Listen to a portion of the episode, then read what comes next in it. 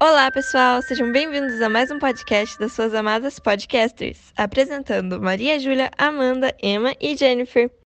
Hoje teremos a continuação da jornada da nossa Katniss, a garota em chamas, lutando pela sobrevivência nos Jogos Vorazes, continuando pelos capítulos 21 e 22. Ah, a propósito, eu sou Amanda. Primeiramente, vamos à contextualização dos fatos a seguir. Nos capítulos anteriores, temos Katniss e Pita, na Caverna do Amor, desfrutando de intimidade, quando Claudius Templesmith convoca os tributos restantes para um banquete, onde encontrarão bolsas que contêm objetos dos interesses dos convocados. Katniss já deduz que lá está o remédio para curar a ferida de Pita. Porém, ele não gosta da ideia de Katniss ir até lá. Mas ela recebe dos seus patrocinadores, vulgo Heimit, um tipo de sonífero que ela mistura em umas frutinhas da mata que ela encontrou e dá para ele, deixando-o desacordado para poder sair. E aí, começamos com os nossos capítulos. Emma, o que você conta de bom? Então, Amanda, já no início do capítulo 21, vemos como os pensamentos da Katniss tá muito confuso. Ela não sabe ao certo como será o banquete e ficou preocupada em deixar o Peter sozinho. No filme não é tão perceptível essas emoções, Confesso que os sentimentos da Katniss são bem escondidinhos. Mas ela sabe que precisa ir até o banquete, pois o Pita não vai aguentar por muito tempo e por isso ela certifica que está seguramente camuflado e sai de madrugada sem ele perceber. Então o que, que acontece nesse trajeto, hein, Maju?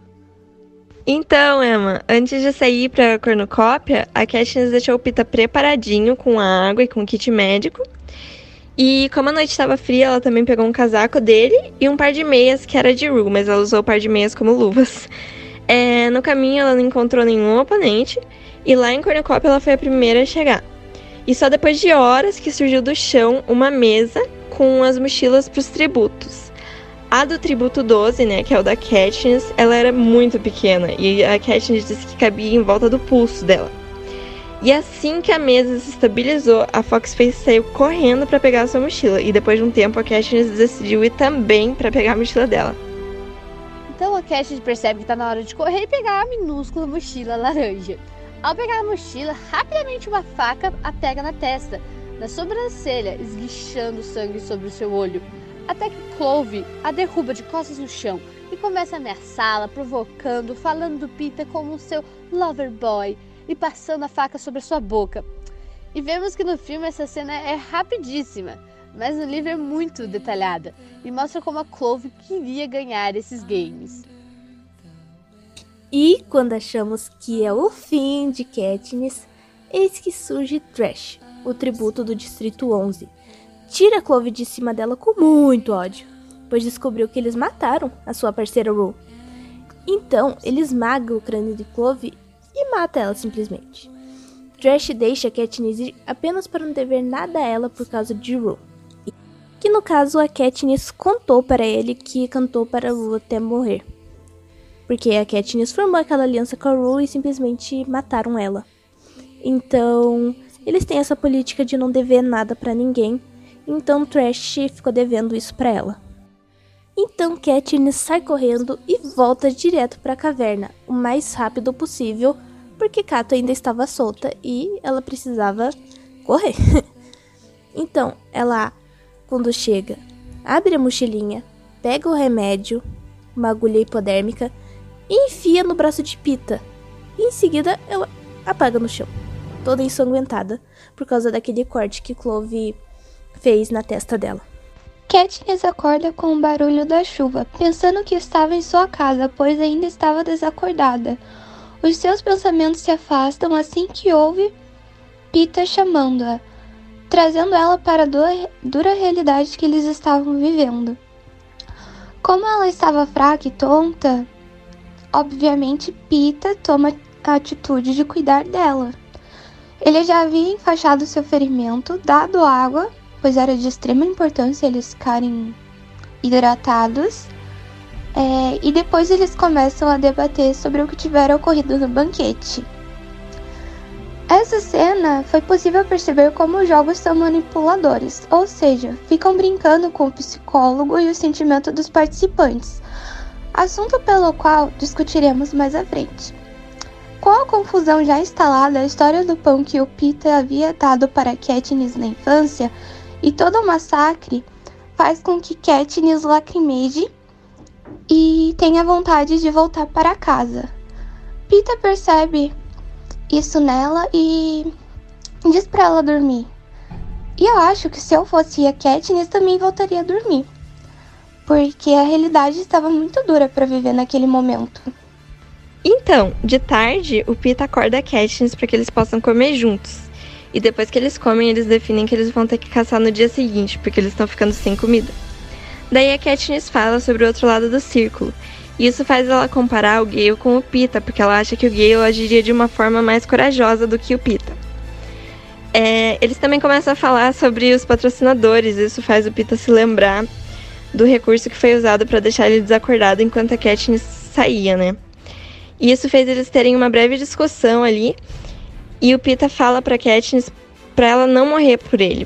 Ele pede para ela parar de fazer favores por ele.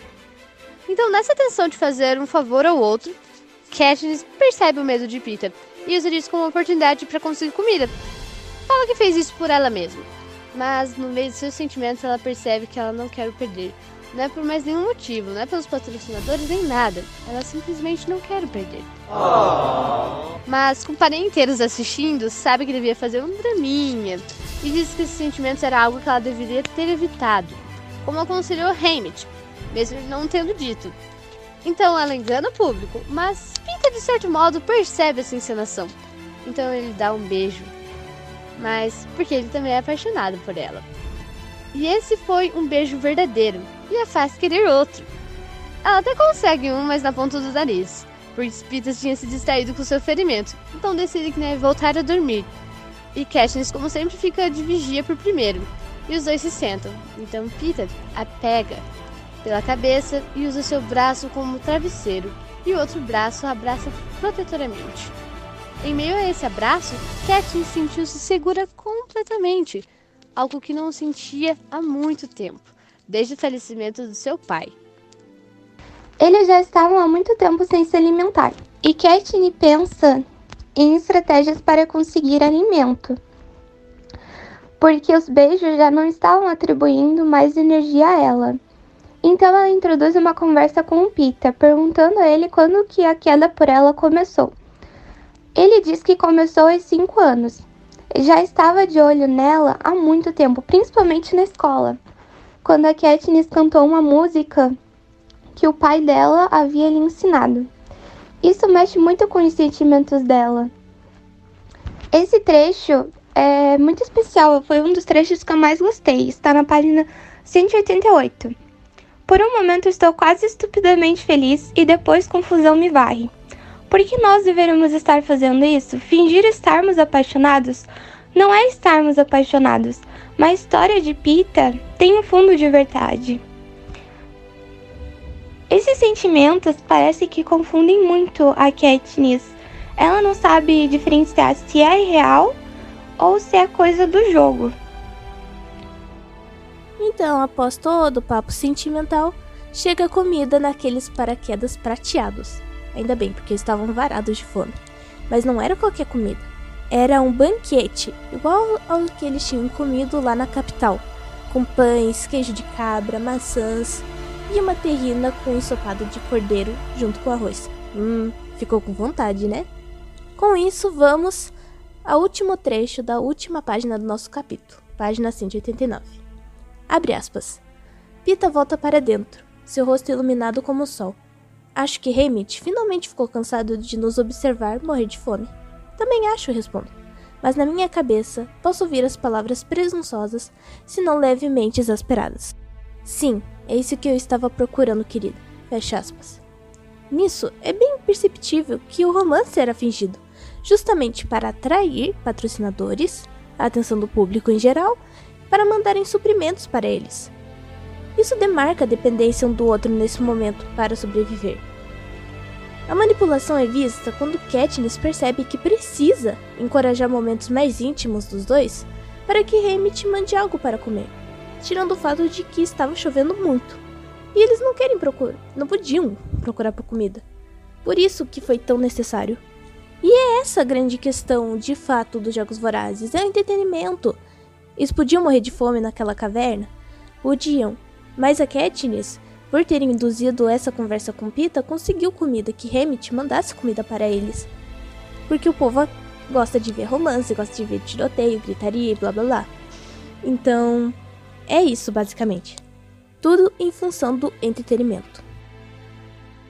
Gente, agora falando de todo esse contexto dos capítulos 21 e 22, é, algum detalhe chamou a atenção de vocês? Então, Maju, um detalhe interessante é quando ela comenta que ficou surda do ouvido esquerdo. Isso ocorreu nos capítulos anteriores, quando ela explodiu a reserva de alimentos dos aliados. E assim prejudicou o seu ouvido. Você reparou nisso no filme, Maju? Sim, na hora da explosão teve só o barulhinho da explosão, né? Mas foi só nesse momento mesmo. Bem isso, só nesse momento. Mas no livro mostra que quando ela estava na cornucópia, isso a prejudicou até na luta. Algo que foi totalmente ignorado no filme. E na cornucópia podemos ver que as mochilas tinham tamanhos diferentes, sendo que na do Distrito 12 era super pequena, cabendo somente na mão da Katniss. A diferença é muito notável. Aham! E as mochilas do Distrito 2 e 11 eram bem grandes, já no filme mostra todas iguais. Falando dessa de filme, outro detalhe bem interessante é que no filme a Katniss recebe bilhetes do com os paraquedas, mas no livro ela deduz tudo o que recebe. No livro somos parte da cabeça da Katniss, assim a gente está compartilhando todos os seus desvaneios e participando ativamente de tudo o que passa na sua vida. Já no filme, a... essa imagem fica muito distante, porque a gente só vê a Katniss fora dos sentimentos dela, a gente não sabe como ela é de verdade. E vocês perceberam que no livro o remédio está em uma agulha hipodérmica, mas no filme é uma pomada? Olha, talvez seja para não ficar muito pesado. Porque eu não ia gostar nem um pouco de ver ela enfiando uma agulha no braço do Pita. Então a pomadinha lá tá mais de leves. Sim, exatamente. O filme seria bem mais pesado se fosse igual ao livro. As cenas seriam bem mais sangrentas, provavelmente a censura seria maior. Ia estar no nível dos Jogos Mortais daqui a pouco. Tá bom, mas na opinião de vocês, tipo, Amanda, o que, que você achou do livro em si, de toda essa história? Então, eu adorei o livro, eu achei ele muito legal, adorei todos os detalhes, a ação, até mesmo o romance deles. É, eu acho que o filme ele retratou bem a parte do livro, principalmente a que a nossa contou. Só acho que na parte do capítulo 22, eles não exploraram muito essa parte de aproximação do Pita com a Katniss, desse romance assim. O filme não enfatizou tanto. Mas no geral foi muito legal. Ai, sim, o romance deles é a coisa mais lindinha de todas. Eu gostei muito também, achei muito interessante porque tem cenas muito mais aprofundadas no livro do que no filme. No filme é muito passageira, aquela coisa assim, você não sabe direito o que ela tá pensando. Você só fica olhando pra ela e ela tá com aquela cara de monga. Mas o livro em si é maravilhoso, achei muito legal mesmo. Então foi isso, gente. Espero que vocês tenham gostado do nosso bate-papo de hoje. E não deixem de acompanhar os outros capítulos da saga. Tchau!